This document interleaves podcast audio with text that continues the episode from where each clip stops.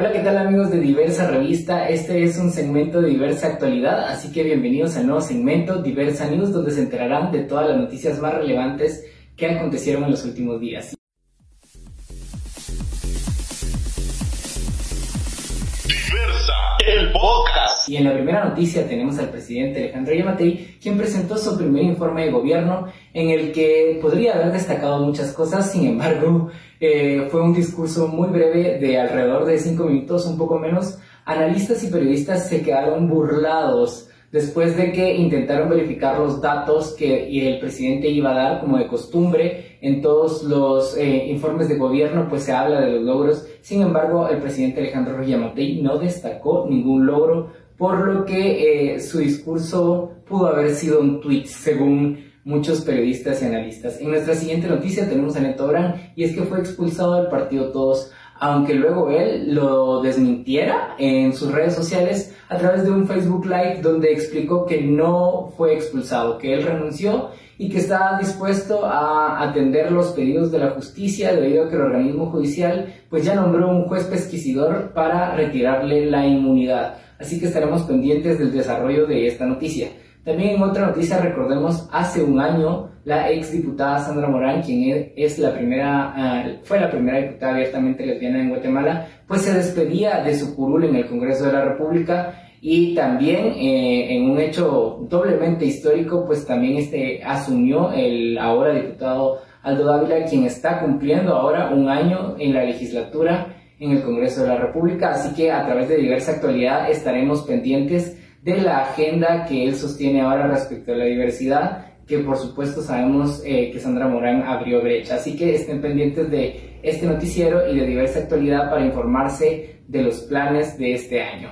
También eh, en otra noticia que fue relevante en estos días fue la diputada Lucrecia Palomo, quien es legisladora por el partido Valor de Sur Ríos. Ella fue fuertemente criticada en redes sociales debido a que en una discusión en el Congreso de la República donde se debatía una iniciativa de ley para facilitar la compra de vacunas contra el COVID-19, ella decide echarle la culpa pues a nada menos algo que ella llama la ideología de género y también le echó la culpa a los países desarrollados por aprobar leyes en favor de la eutanasia y la interrupción del embarazo. ¿Vivirá en el año 1500 la diputada Palomo? No sé, ya lo averiguaremos después.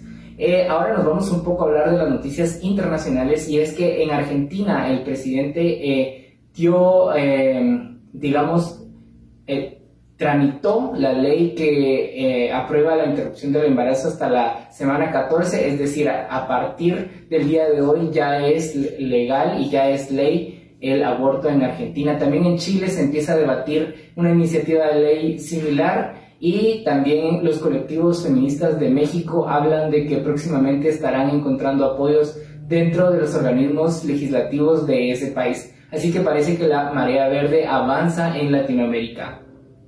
Otra de las noticias internacionales que tenemos es la nueva caravana de hondureños con camino hacia Estados Unidos que pretende pasar por Guatemala pues ya el presidente Alejandro Yamatei se pronunció al respecto y dijo que iba a poner estado de sitio, lamentablemente, en varios departamentos para evitar que los eh, hermanos hondureños usen de tránsito el territorio nacional. Ya veremos qué pasa, estaremos informando a través de este noble noticiero.